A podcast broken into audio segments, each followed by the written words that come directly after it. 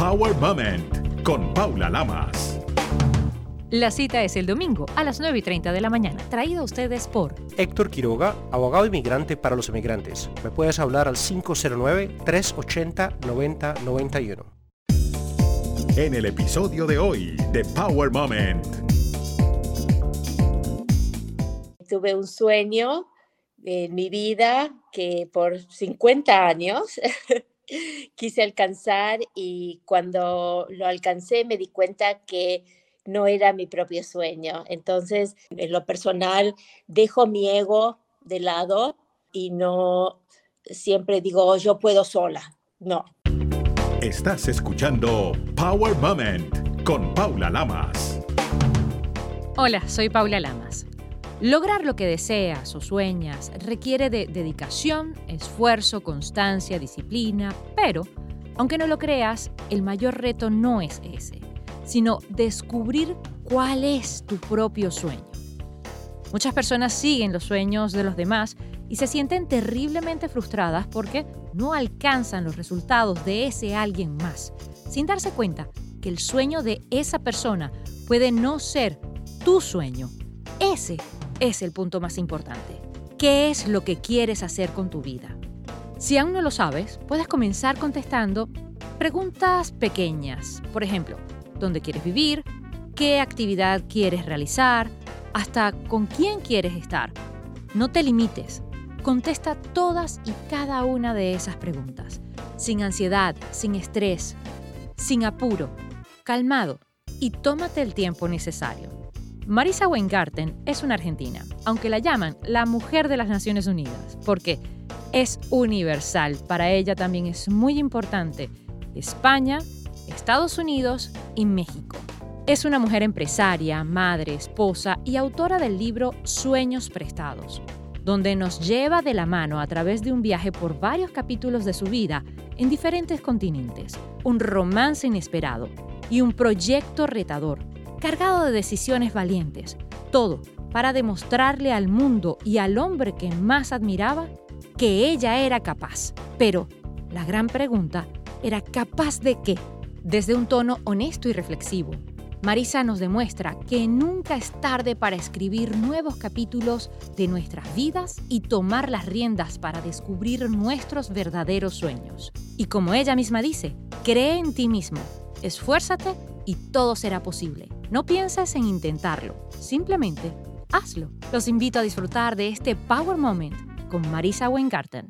Bienvenida a Power Moment, Marisa Weingarten. Gracias por estar con nosotros y por prestarnos tus sueños. Gracias. Espero que sí, ya que ah, como, como el resto de las personas, también me tuve un sueño en mi vida que por 50 años quise alcanzar y cuando lo alcancé me di cuenta que no era mi propio sueño. Entonces, eh, uno de los eh, logros mayores para mí es poder eh, compartir este, esto que, esta vivencia mía para si puedo ayudar a otras personas, eso sería maravilloso para mí. Vamos a comenzar justamente con esos 50 años pensando que querías alcanzar ese sueño y que ese era tu sueño y realmente no lo era. Porque creo que muchos crecen en ambientes familiares que de repente papá médico, mamá médica, yo quiero ser médico. Y resulta que ese no es su sueño. Correcto. ¿Cómo fue ese proceso de despertar sin desvelar mucho de la novela para darte cuenta que no era tu sueño? Bueno, tuve la suerte de durante el COVID, eh, sinceramente fue cuando tuve el tiempo para poder buscarme en, la parte interior, hacia adentro y realmente decir, bueno, ¿quién soy? y cuáles son eh, mis, mis sueños. Y yo realmente me crié en una ciudad muy chica, en Concordia, Entre Ríos, en Argentina, en un núcleo familiar muy unido, eh, con un padre al cual yo admiraba mucho, era una persona muy culta, una persona que mm, le gustaba mucho viajar, él era médico y siempre me contaba eh, no solamente sus vivencias, sino también sus sueños. Y bueno, a través de los años, al escuchar tanto sus sueños, sin querer, los retuve conmigo. Uh, uno de sus sueños era irse a Estados Unidos y a los 22 años decidí, o mejor dicho, decidimos, porque él fue una gran, eh, una gran parte de esa decisión, tomar mi maletita e irme a Los Ángeles poder lograr el sueño, como decimos, el sueño americano. Y así fue. ¿Lograste tu sueño americano?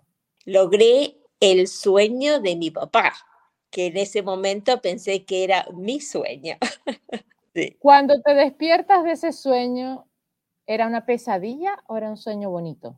No, fue un sueño bonito. Sinceramente no me arrepiento de nada de lo que he vivido, de los momentos eh, duros, de los momentos felices. Fui muy bendecida y, agradezco todos los días la vida que tengo, ya que gracias a, ese empuje que me dio mi padre, pude mm, ser quien soy hoy, tener la hermosa familia que tengo, mi marido, mis hijos, mis amigos, y bueno, y es simplemente esto que encontré a través de coaching ontológico, que fue lo, lo que me despertó a encontrar mis propios sueños, puedo decir de que mm, es donde hoy estoy. Pero definitivamente creo que cumplí con, con el sueño de mi padre y ahora es tiempo de vivir mis propios sueños. Así es, creo que todo llega en el momento correcto, en el momento indicado, cuando estamos preparados para recibirlo. Y esa preparación a veces puede ser dolorosa. Por eso te pregunto, porque sé que Los Ángeles en particular es una ciudad salvaje. Una ciudad que te muestra una cara de lujo, fascinación, de séptimo arte y de un montón de cosas que cuando te entras un poquito te das cuenta que atrás no hay eso, que atrás hay otra cosa, que es complicado. ¿Cómo haces durante todo ese proceso para no perder tu argentinidad y para lograr ser una empresaria exitosa? Siempre tuve muy claro de dónde vengo. Recuerdo un consejo que me dio una señora a la cual eh, admiré y sigo admirando mucho, la presidenta de una organización muy importante a nivel mundial y ella me dijo, mira Marisa, cuando no importas en qué nivel de la vida estés, cuando tienes que lavar pisos, lavas pisos, cuando tienes que limpiar ventanas, limpias ventanas.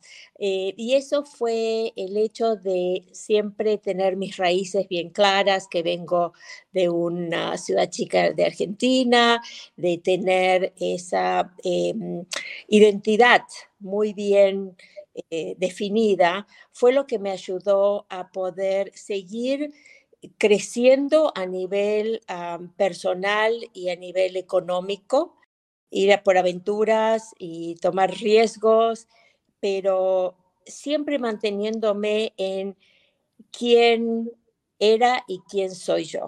En ese proceso que estás construyéndote, digámoslo de alguna manera, no es fácil porque eres mujer. Así es. Empezando por ahí. Sí. Segundo, inmigrante, aunque no lo parezca.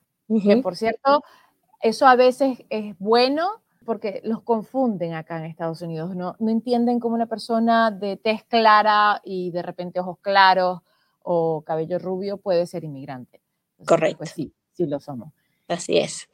¿Qué fue lo más difícil? ¿Cuál fue el reto para ti a nivel personal para lograr hasta cierto punto ese sueño prestado? Bueno, los primeros seis meses de haber estado en Los Ángeles fueron brutos, difíciles, de, llorar todos los días, de querer tomarme el avión y volverme, eh, de soledad. En ese momento no teníamos celulares, no había FaceTime, era nomás llamar los domingos tres minutos ah, por teléfono porque no me alcanzaba el dinero y decir estoy bien, uh, chao. Ah, no, es, no es como ahora. Eso por, eh, por, esa misma razón le digo siempre a la gente que llega a un lugar nuevo, te tienes que dar seis meses, un año para realmente eh, ver si esto es para ti. Y mm, así lo hice. Eh, empecé a trabajar, no hablaba inglés cuando llegué, sabía ciertas palabras nada más pero siempre tuve en mí, gracias a Dios, yo creo que también por, por donde en el momento, en la familia en que crecí ya eran inmigrantes rusos que llegaron a la Argentina muy pobres, esa, como decimos en inglés, ese drive, esas ganas de, eh, de hacerla.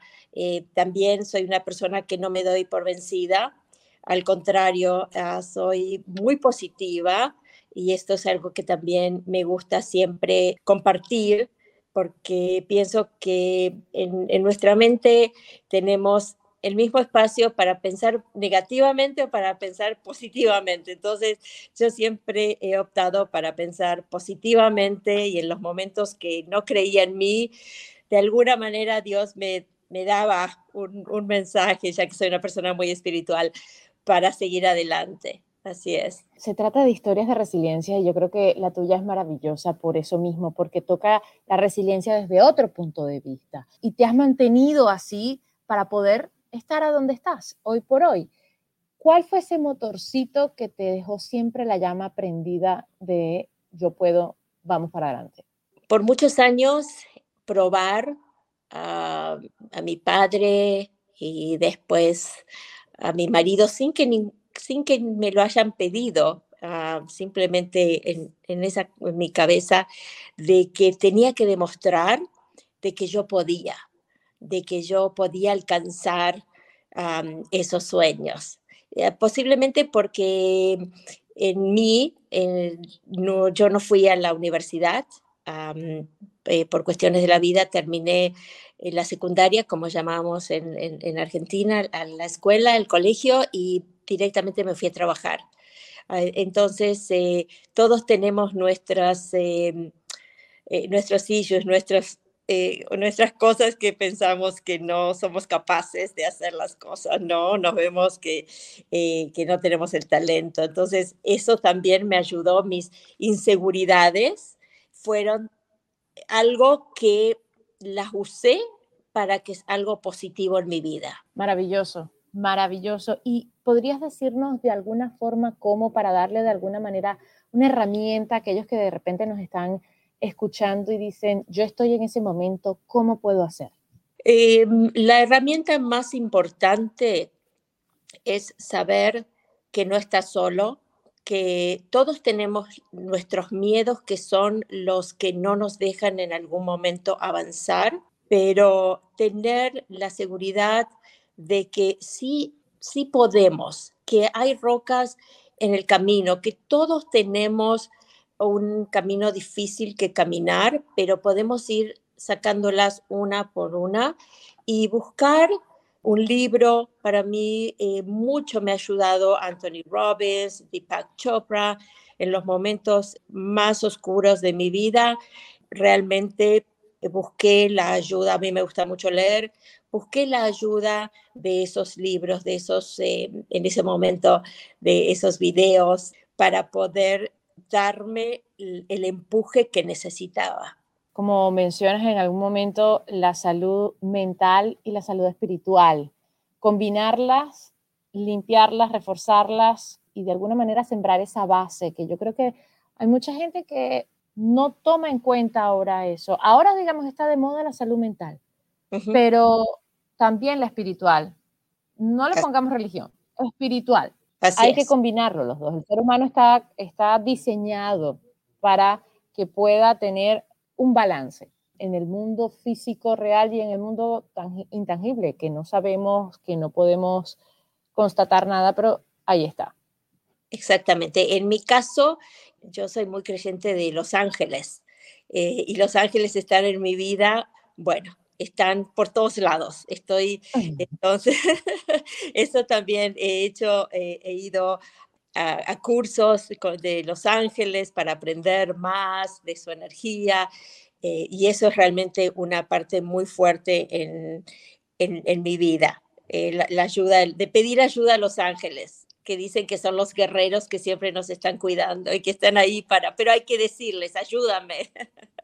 Claro, están revoloteando por todos lados, pero como siempre, a veces nos enseñan a luchar, y más cuando somos mujeres, más cuando venimos de países de América Latina, esta generación de repente que se creó de tú puedes, tú tienes que saberla, tú tienes que tirar para adelante, no te puedes caer, tienes que ser fuerte. Y de repente no te meten en el chip que existe esa opción de pedir ayuda. Por supuesto. Entonces, cuando te, encuentras en momentos complicados, pudo haber sido más fácil si pedías ayuda, ¿cierto? 100%. 100%. Y eso es algo que yo en, lo personal dejo mi ego de lado y no siempre digo, oh, yo puedo sola. No. Eh, para eso eh, hay diferentes, cada, cada uno tiene sus diferentes maneras de, pedir a sus amigos, de ser em, sensible, no, sensible no es la palabra, yo diría más humble, como se dice, una persona más con eh, los pies en la tierra, más ah, humilde podría ser. Exactamente, y no dejas de ser menos eh, por pedir ayuda. Y también algo que acabo de aprender los otros días que me pasó y lo quiero compartir porque es que no te quedes nomás en, en lo que sientes en el momento, sino trata de pensar cómo te vas a sentir después que lo hagas, después que lo logres. Por ejemplo, cuando en la mañana a veces me da pereza ir al gimnasio o, ir a mis clases de pilates y digo, ay, no, mejor me quedo acá. Y después digo, no, porque cuando yo me voy a mi clase de pilates y salgo feliz que lo hice, y eso es algo que quiero compartir también. No pienses. Es así. No te dejes dominar por esos pensamientos que al final del día sabes que no te van a llevar a nada bueno. Exactamente, exactamente, sí. Y es así, no importa si pides ayuda física o ayuda espiritual, lo importante es también que aprendamos a eso, a, a poder abrirnos y decir, ¿sabes qué? Necesito una mano o en este momento caería excelente que alguien me diera una mano. Si no quieres utilizar esa palabra necesito, sino, ¿sabes qué? Si alguien me da una mano, vamos mejor. Y justamente por ello, tú tuviste como un comodín, alguien que te dio una mano y pudiste emprender esta aventura de escribir un libro hermoso. Gracias. Eh, cuando jamás habías escrito un libro, o tú llevabas un diario, o te tocó recordar todo. ¿Cómo comenzó este proceso? Fue un proceso muy bonito. Pienso que cuando quieres algo y quieres lograrlo, lo pones en el universo. Y los chips van, cayendo uno a uno y si lo dejas fluir. Cuando decidí eh, escribir mi libro, me presentaron a, tenía una amiga que me dijo, ah, yo conozco otra periodista y llamé a esta periodista y me dijo, oh, no, mira, no lo hago, pero llama a esta persona que se llama María García Monzón y me comuniqué con ella y hicimos un clic le comenté cuál era mi, idea, quería hacer este proyecto, pero no sabía ni por dónde empezar. Y dio la casualidad, desafortunadamente, que empezó la, parte de la pandemia y no nos podíamos juntar. Entonces lo hacíamos por medio de Zoom con ella y con otra periodista también, Connie. Y bueno, yo no, entonces me dijeron, bueno, empieza a contarnos cuando le digo a, a, María lo que quería hacer. digo, bueno, como inmigrante, me dice, bueno, Marisa, hay millones de inmigrantes, eh, a ver qué otra historia tuya. Y de poco a poco me fue sacando, vamos a decir, eh, de mi vida. Y le digo, bueno, yo, mira, tengo esta historia mía de Venezuela. Me dice, ok, un momentito, eh, vamos a tocar más ese tema. Y así fuimos formando el libro y hacíamos dos veces a la semana por medio de Zoom y yo les contaba partes de mi, de mi vida y en el proceso mismo pasó que empecé a recordar momentos que, para, que los tenía totalmente bloqueados. Y así salió el libro del cual quedé sumamente feliz con el producto, que fue algo de grupo precioso, que nos hicimos muy amigas, que estábamos felices, que la pasábamos bien, que nos reíamos, que, nos, que llorábamos, o sea, muy bonito eh, fue todo ese proceso. Y para ti, en ese proceso de, digamos, ir primero pelándote como una cebolla, desnudándote de alguna forma. Así es. ¿En algún momento dijiste, esto no es para mí? Bueno, eh, hubo momentos de que pasaron varios meses hasta que continuamos con el libro, porque sí teníamos momentos que nos para, me paraba ah, y decía, bueno, ¿y aquí cómo le seguimos? Pero dejé que la vida vaya, o sea, que, que mi vida continuara y a través de eso el destino hizo que hubo un momento, como tú dices, no quiero contar de, mi libro, pero hubo un momento, por ejemplo, cómo, cómo terminar el libro, porque mi vida sigue. Entonces, ¿dónde, ¿dónde, terminamos el libro? Y decisiones que hemos tomado Ah, con mi marido Jorge en la pandemia fueron muy importantes para poder darle un final al, libro. Y también por la razón por la cual tuve que volver a Argentina después de un tiempo y demás, eso le dieron em, un final el cual estábamos todas de acuerdo que iba a ser un, un bonito final, sí. Y sí que lo es porque tiene un sabor dulce. Y lo voy a dejar hasta allí. Algo muy típico. Y quería preguntarte eh, un pequeño paréntesis. ¿Sigues con mate? ¿Eres de alfajores? Oh, sí, sí, sí. Los alfajores totalmente, eh, hasta mi marido que es mexicano, el, el alfajor total, el dulce leche, el... Mira, hasta eh, recién estuve, eh, que terminé de comer y comí un pedacito de queso manchego con membrillo. Este, el queso con, con membrillo que también es muy argentino. Sí, ahí está un poquito más mezclado creo que con lo español, ¿no? Por supuesto, las empanadas argentinas, sí.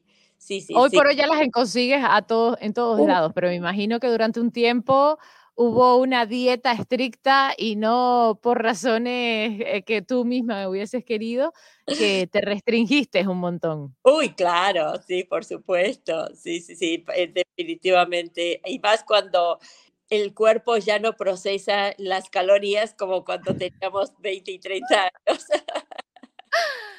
Es interesante que mencionaste Venezuela, mencionaste Rusia. Eh, eres argentina, viviste en Los Ángeles y ahora estás en España. ¿Te consideras de alguna parte o de todas? Me considero de todas. ¿Por qué? Porque mm, eh, Argentina es mi origen, es, digo que soy argentina, pero viví en Los Ángeles 30 y me fui a los 22 y viví 36 años en Los Ángeles. Eh, ahí hice mi, mi, familia, tuve mis hijos, eh, me casé. Estar 36 años casada con un mexicano me enseñó a amar la cultura mexicana, a, a la gente, al país. Rusia es mi, mi sangre por ambas partes de mi padre y mi madre y bueno, ahora que toqué aquí Madrid y el día que, que llegamos dijimos, eh, pues este es el lugar donde queremos vivir. Así que definitivamente a mí me llaman eh, la mujer de las Naciones Unidas, porque y Venezuela fueron nueve años, si bien con muchas muchas experiencias eh, amargas, pero también experiencias maravillosas y que me, tengo amigos increíbles de los cuales amo y bueno, y es otra parte más de, mi vida, sí. Y es un capítulo que, que te agradezco porque realmente yo siendo venezolana sé un montón de cosas por las que uno puede pasar y no es fácil, y menos cuando eres inmigrante. Tengo también padre inmigrante y sé, eh, hoy por hoy que soy también inmigrante en este país, porque al principio no entendía cuando me decían, no, es que huí de la dictadura. ¿Qué es eso? por qué? Entonces, después creo que la vida nos dio ese golpe para que apreciáramos un poco lo que teníamos y por qué éramos tan preciados por el resto de eh, los países que están en el continente, ¿no? Entonces, Sí, así Perdimos esa, esa, esa belleza y esa dulzura, esa magia, para que, digo yo, algún día la recuperemos y la valoremos tres veces más de lo que la teníamos, ¿no? Así es, no solamente para uno mismo, sino para poder comprender a los demás. y eso también es, es muy importante, el poder abrirse a aquellos que a lo mejor en este momento están pasando lo que nosotros eh, tuvimos que pasar. Exactamente. Es interesante cómo la empatía puede existir, pero si no tienes una vivencia desde allí, no puedes conectar de la misma forma, no puedes eh, ni siquiera apoyar a la otra persona de la misma manera o entenderla y siquiera, ¿no? ¿Qué, es lo que está sintiendo? ¿Para dónde quiere tirar? ¿Cómo va a ser? En tu descripción dices que eres esposa, mamá, empresaria, tienes muchos títulos. En este momento, ¿cuál es el título que más te llena? El de madre. Tengo dos hijos, mi hijo se acaba de casar ahora en febrero, un hijo de Daniel de 31 y Vanessa de 28, que no importa qué tan qué edad tengan, siempre son mis bebés. Y muy importante también es el de esposa, porque nosotros con Jorge seguimos viviendo, uh, diría, en parte una luna de miel, o a lo mejor rehicimos nuestra, nuestra segunda luna de miel otro consejo, yo escucho mucho los consejos que me da la gente sabia. que, Eso es bueno. Sí, cuando nació mi primer hijo, alguien me dijo, Marisa, no te olvides que tus hijos los vas a criar y se van a ir, porque los hijos son prestados y tu marido es con el que siempre vas a estar. Eh, y así, bueno, y siempre cuidé a mi marido. Hay que cuidar todo, y más en estos momentos que es tan complicado y estamos interconectados, pero al mismo tiempo nos estamos desconectando de la esencia de quiénes somos y de quién tenemos al lado, que es lo más triste. Queremos y estamos buscando afuera algo que realmente quizás ni existe y, y, lo tenemos al lado. ¿Cuál crees que ha sido la clave para ti para mantener el balance y el equilibrio de madre, esposa, que es complicado, esos dos roles, y encima ser independiente, empresaria, mujer trabajadora. Bueno, el, como esposa, el secreto de mi matrimonio fue, número uno, no querer cambiar a la otra persona, porque nosotros somos completamente diferentes. Segundo, admirar y respetar. Amar, por supuesto, pero sobre todo respetar a la otra persona y eso es algo que eh, ambos lo hemos hecho a través de, nuestra relación como, pareja. Em, una cosa muy importante, siempre tener, cuando se puede, porque no en todos los momentos, pero divertirnos. Nunca perder la risa y pasar momentos divertidos, eh, porque eso es un alimento para el alma. Como madre, yo soy una madre, siempre fui una madre muy protectora, como decimos una como una buena madre judía, aunque las italianas y todos son, somos iguales al final, este, pero confiar, mis hijos yo los respeto como son ellos, como individuos. Y cuando se hicieron adultos, eh, les dije, mira, yo siempre estaré atrás tuyo para lo que necesites, pero le dimos las alas para que puedan elegir hacer sus propios sueños.